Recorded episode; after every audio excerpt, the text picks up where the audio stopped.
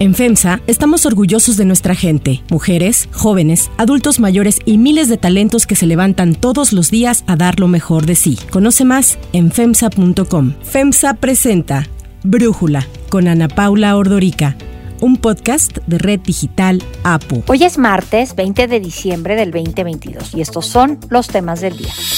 El presidente López Obrador presentó una iniciativa que permitiría el cabotaje en el espacio aéreo mexicano. Pero antes vamos con el tema de profundidad. Imagínense si nada más escucha a uno, a Ciro, o a Loré de Mola, o a Sarmiento. No, pues, además es hasta dañino para la salud. O sea, si los escucha uno mucho, hasta le puede salir a uno un tumor en el cerebro. Estas son palabras del presidente Andrés Manuel López Obrador. Un día después, el periodista Ciro Gómez Leiva sufrió un ataque a balazos en la Ciudad de México del que afortunadamente salió ileso gracias al blindaje de su camioneta. Así narró los hechos Ciro Gómez Leiva. Me di cuenta que el coche que estaba delante de mí iba muy lento y en ese momento escuché, pues creo que dos disparos, quizá fueron más. Alguien creo y eso me lo confirmaron tanto los policías como los ministerios públicos. No era un robo. No. Evidentemente no era un intento de, de, secuestro. Todo indica que alguien me quiso matar. Tras el ataque, el presidente López Obrador celebró que el periodista saliera ileso de la agresión. Le dijo que no está solo y que su apoyo es por convicción aun cuando tienen puntos de vista diferentes. Tenemos diferencias, son notorias, son de dominio público, las vamos a seguir teniendo, pero es completamente eh, reprobable que se atente contra la vida de cualquier persona y en este caso de un periodista como Ciro Gómez Leiva. Las investigaciones sobre el atentado están en proceso y mientras concluyen, López Obrador ha dicho que su gobierno no silencia a nadie, por lo que pide descartar los supuestos en donde se le acusa a su gobierno de haber ordenado este ataque. La única hipótesis que se debe de descartar, aunque eso va a corresponder a la autoridad, es que nosotros el gobierno que yo represento no es un gobierno represor. El presidente también dijo que no deja de lado la idea de que el ataque esté vinculado al proceso de transformación que lleva a cabo, pero como no le gusta a todos, buscan afectar su imagen. En su conferencia de ayer, esto dijo. Nosotros tenemos diferencias con los voceros del conservadurismo, entre los que está, y lo digo con mucho respeto, Ciro. Además, minimizó las acusaciones sobre el daño que causa con los ataques hacia quienes piensan diferente en sus conferencias mañaneras. Dicen, es que se estigmatiza en las mañaneras, que ahora se hacen las víctimas. Si yo les recordara lo que han hecho. López Obrador afirmó que algunos periodistas defienden a un sector en específico descalificando su trabajo. Dijo que solo por eso ganan mucho dinero. Ganan hasta un millón de pesos mensuales. Y ni que fueran lumbreras, ¿no? ni que fueran tan inteligentes. Es que tienen una misión, el proteger intereses de grupos. Además de periodistas, políticos, organizaciones y sociedad civil han levantado la voz para pedir que el presidente pare el ataque verbal en contra de los periodistas. La senadora Claudia Ruiz Macié mandó un mensaje al presidente en el que le recordó que las palabras tienen consecuencias y que después del atentado en contra de Ciro Gómez Leiva, estas deben de parar, ya que el discurso de agresión a los periodistas y en contra de quienes piensan distinto ha generado una polarización que ha llevado a un clima de violencia en México. Según la organización Artículo 19, en el sexenio de López Obrador hasta junio del 2022 hay ya más de 2.300 ataques en contra de la prensa. De ellos, 34 han sido asesinados, 26 han sido desplazados y dos desaparecidos. Artículo 19 informó que el primer semestre del 2022 fue el más mortífero, ya que se asesinaron a 12 periodistas, nueve de los cuales tienen indicios que les vinculan con su trabajo, y cada 14 horas se agrede a un periodista o a un medio de comunicación en México. El periodismo es indispensable para que una sociedad pueda vivir en democracia. Defendemos la libertad de expresión porque así defendemos que se escuchen todas las voces, todas las ideas, mi opinión y la tuya. porque esa es la única forma de garantizar nuestro derecho a estar informados. Reporteros Sin Fronteras publicó su balance anual en donde concluye que México es el país que sin estar en guerra es el más peligroso para el ejercicio del periodismo. Explicaron que como el gobierno sigue sin controlar la violencia, registra por sí solo cerca del 20% del total de profesionales de la información que han sido asesinados este año en todo el mundo. El análisis.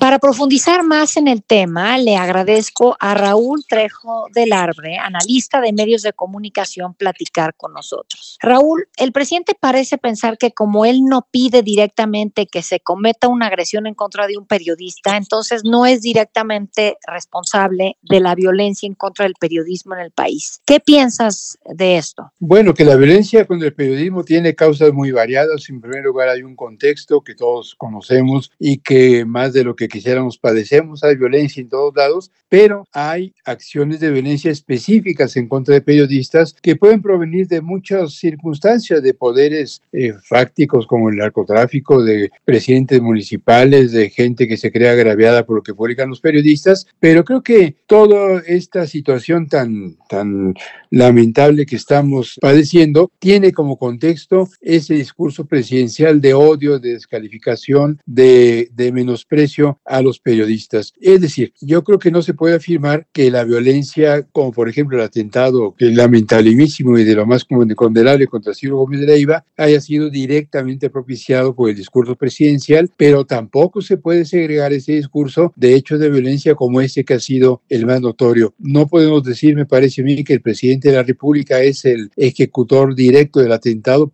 Por supuesto que no, pero sí podemos decir que hay, en primer lugar, un clima de impunidad que beneficia a los agresores de periodistas y en segundo lugar que hay un ánimo social que ha sido soliviantado en buena medida por el presidente López Obrador que tiende a poner en riesgo a los periodistas y creo que ese es el problema principal. Ahora a mí me da la impresión de que el presidente López Obrador cree que él es el único presidente que ha sufrido esta crítica por parte del periodismo. Y yo llevo algunos años en esto y a todos los presidentes se les ha criticado y a muchos periodistas se nos pregunta, ¿en dónde estabas antes de López Obrador? ¿En dónde estaban tus críticas? a mí me gustaría que alguien como tú, que te has dedicado tantos años a estudiar los medios de comunicación y el periodismo, nos digas, pues, ¿cómo ves la crítica? ¿Es injusta contra el presidente López Obrador? ¿Es única? ¿Cómo la describirías? Bueno, aquí hay dos partes. En primer lugar, hay una crítica pública respecto al presidente López Obrador, igual que la hay contra todos los presidentes acerca de las acciones de gobierno de todos los mandatarios que hemos tenido, pero de veras, mira, yo igual que tú tengo muchos años de presenciar los abusos y las acciones de los presidentes de la República, yo nunca había visto de veras un gobierno con acciones tan desafortunadas, no, no me voy a hablar de la economía, de la pobreza, de la inseguridad, en el campo de la información. En las últimas décadas México había logrado avanzar hacia una mayor transparencia en información pública. Hoy en día estamos retrocediendo y esto es el resultado de decisiones de este gobierno, de tal manera que cuando se nos pregunte, bueno, ¿y qué va mal en este gobierno? Pues muchas cosas, pero no siempre se pueden documentar por la reticencia de este gobierno y de este presidente a ofrecer información completa acerca de sus decisiones. Cuando el presidente se queja, que lo cuestionas mucho, repite un comportamiento que suelen tener todos los gobernantes. Yo me acuerdo cómo el presidente Peña Nieto decía que ojalá solamente se publicaran las buenas noticias. En algún momento Felipe Calderón, siendo presidente, dijo que ojalá hubiera un periódico que solamente publicara buenas noticias. Vaya, no hay presidente que esté contento con la prensa y creo que eso siempre es una buena señal de la independencia, a veces relativa, a veces mucho más amplia, de la prensa que entre otras cosas tiene la tarea de cuestionar, de indagar, incluso de equilibrar eh, de parte de la sociedad lo que hace el Ejecutivo. Y por último, cuando el presidente dice que históricamente es el más cuestionado, se equivoca profundamente. Ahí me llama la atención cómo, a pesar de la imagen pública que tiene en algún segmento de la población, el presidente López Obrador es profundamente ignorante, al menos de algunos pasajes importantes de la historia de México en lo que va de este siglo. Él dice, es que desde la época de Madero no se cuestionaba así la prensa. No es cierto. Por ejemplo, recordemos la prensa que tenía el presidente Lázaro Cárdenas. Al general Cárdenas lo criticaba pero muchísimo. El diario Excelsior, que era un tanto conservado en aquellos años, el Universal, que ya existía, por supuesto, para entonces, tanto así que el gobierno tuvo que habilitar militar un periódico que era del Partido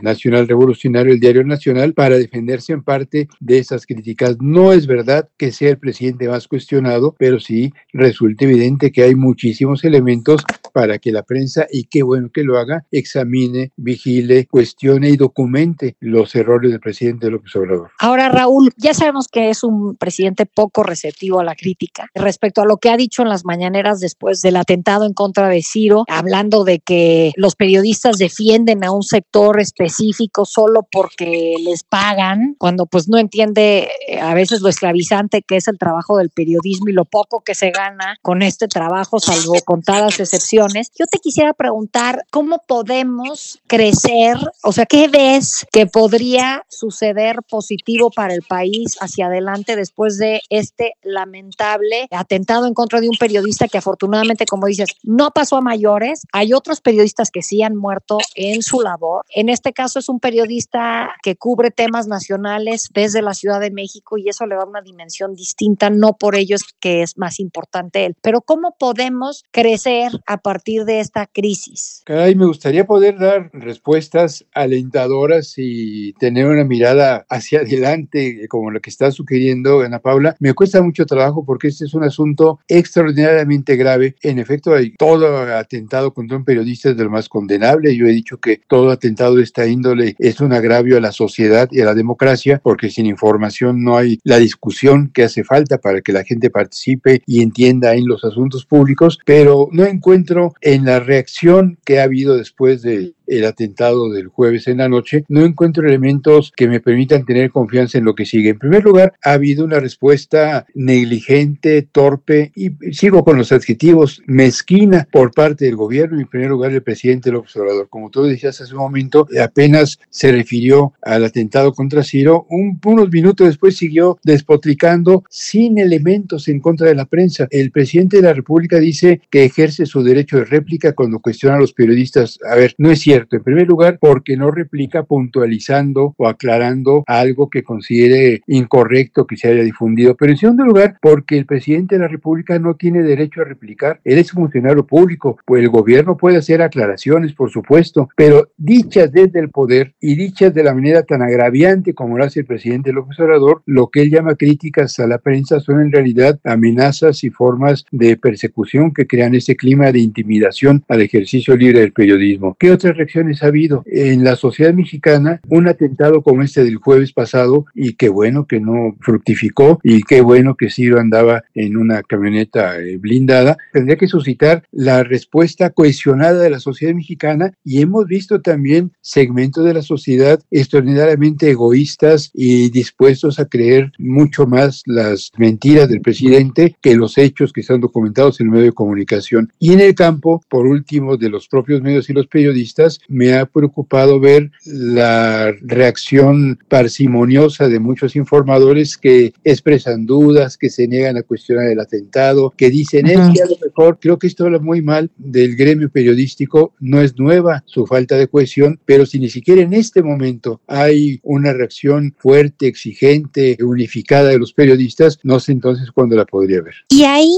hacerte esta pregunta, Raúl. ¿Qué papel juegan los dueños de los medios de comunicación en haber permitido una y otra vez, y no sé si esta va a ser otra vez más, el ataque del presidente a los periodistas que trabajan para ellos? Bueno, salvo los dueños de los medios directamente involucrados, por ejemplo, en este caso, los propietarios del grupo Imagen, creo que también ha habido, y bueno, hubo una editorial muy importante del Universal en primera plana. Yo he echado de menos una respuesta muy más amplia de parte de los propietarios de los medios de comunicación. Hay demostraciones muy interesantes, por ejemplo, el video que armaron en Noticieros Televisa con voces e imágenes de varios informadores de varios medios muy destacados, pero creo que también este asunto meritaría una respuesta no en contra del gobierno, sino para exigirle al gobierno que existan las garantías necesarias para el trabajo de los informadores, una respuesta y una exigencia por parte de los medios de comunicación. Si los propietarios de los medios realmente estuvieran preocupados por la seguridad de los periodistas y no solamente de periodistas tan notorios y profesionales y con una dimensión nacional como Ciro Gómez Leiva, sino de los periodistas mucho más modestos que ejercen su labor informativa con grandes limitaciones. Creo que la situación de los periodistas, sobre todo en los estados del país, podría ser menos angustiosa. Hay una enorme cantidad de reporteros en medios de todos los tamaños que no tienen seguro social, que no tienen servicio médico, que no tienen ni siquiera vestimenta adecuada para hacer cobertura de prensa en situaciones difíciles, chalecos que digan prensa de manera muy destacada, forma de comunicarse entre ellos. Hay una innumerable serie de requerimientos de los periodistas de los medios en muchos estados del país que los dueños de los periódicos y de muchas radiodifusoras y televisoras siguen ignorando y ojalá que este fuera un momento, ya que estamos preguntándonos qué hay que hacer y qué se tendría que hacer para que los propietarios de muchos de estos medios hicieran caso a las legítimas demandas de sus reporteros que tienen condiciones laborales muy deplorables y que suelen estar en riesgo en la cobertura de asuntos muy variados. Raúl Trejo, muchísimas gracias por darnos este análisis y tu opinión para Brújula. Me da mucho gusto conversar contigo.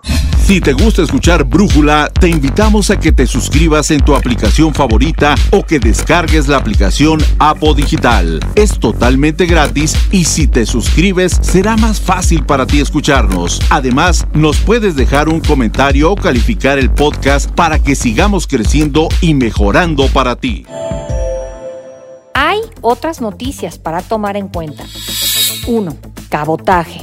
En el último día del periodo legislativo, el presidente Andrés Manuel López Obrador presentó a la Cámara de Diputados una iniciativa que reforma la ley de aviación civil y la de aeropuertos. La propuesta incluye, entre otras cosas, la posibilidad de crear una aerolínea del Estado. Que va a manejar la Secretaría de la Defensa con una empresa que va a tener a su cargo algunos aeropuertos. También planteó abrir el espacio aéreo mexicano a las aerolíneas extranjeras. Esto se conoce como cabotaje. El que se permita que empresas aéreas extranjeras puedan traer pasaje y llevar pasaje a cualquier lugar del interior del país. Según el presidente, el cabotaje logrará que aumente el flujo de pasajeros en el AIFA, en el Aeropuerto Internacional Felipe Ángeles, que simplemente no ha podido recibir a los millones de pasajeros que él prometió cuando lo inauguró. Además, López Obrador dijo que con el cabotaje, las aerolíneas mexicanas tendrán que bajar el precio de sus pasajes en vuelos nacionales, favoreciendo la conectividad y el turismo. Pero la reforma podría resultar resultar contraproducente. Para Brújula, José Yuste, economista, nos habla sobre los efectos que traería esta iniciativa presidencial. Apertura total en la aviación es lo que dice el gobierno y mandó una iniciativa para esto que se va a discutir ya en el siguiente periodo ordinario de sesiones, pero desde luego esto va a acabar con la industria nacional. El gobierno dice que lo hace para bajar el precio de los boletos de avión, pero esto es muy inocente. ¿Qué puede suceder? Que lleguen las grandes aerolíneas, American Airlines o puede ser Avianca puede ser Copa Airlines, cualquier grande aerolínea que sea 10, 15, 20 veces más grandes que cualquiera mexicana y entonces bajan los precios, tumban el mercado nacional, tumban y desaparece la aviación nacional y después pues suben los precios y desde luego habrán depredado el mercado porque se van a quedar con las mejores rutas, no con las regionales, con las mejores rutas. Entonces, bueno, pues más bien habría que pensar en una aviación distinta, una política donde por fin esté la autoridad. No ha aparecido la autoridad que desarrolle la aviación, no ha aparecido la autoridad que realmente la haga competitiva. Hay muchas quejas y no ha aparecido la autoridad. Entonces tendremos que hacer por fin una política aérea. Suena mucho mejor que abrir totalmente los cielos abiertos de manera inocente, que lo que va a pasar es que van a depredar el mercado y al final va a haber otros monopolios, pero ahora extranjeros. La Asociación Sindical de Pilotos Aviadores, la ASPA, informó en un comunicado que el cabotaje abre la puerta para que las aerolíneas extranjeras perjudiquen a la aviación mexicana, ya que tomarán las rutas rentables, no las que el gobierno le ofrezca. Y con menos rutas nacionales habrá menos trabajo para los mexicanos. El capitán José Humberto Gual, secretario general de la ASPA, calificó la reforma como una traición a la patria, ya que se regalaría el espacio aéreo a empresas extranjeras. Para cerrar el episodio de hoy los quiero dejar con música de Chainsmokers. Your friends it was nice to meet them, but I hope I never see them again. La próxima edición del Super Bowl va a ser el domingo 12 de febrero del 2023. Un día antes, la revista Sports Illustrated encabezará un evento en el que participarán The Chainsmokers y Machine Gun Kelly. El show tendrá lugar en el Talking Stick Resort en Scottsdale, Arizona, y los boletos saldrán a la venta el miércoles 21 de diciembre a las 10 de la mañana a través del sitio web oficial del evento.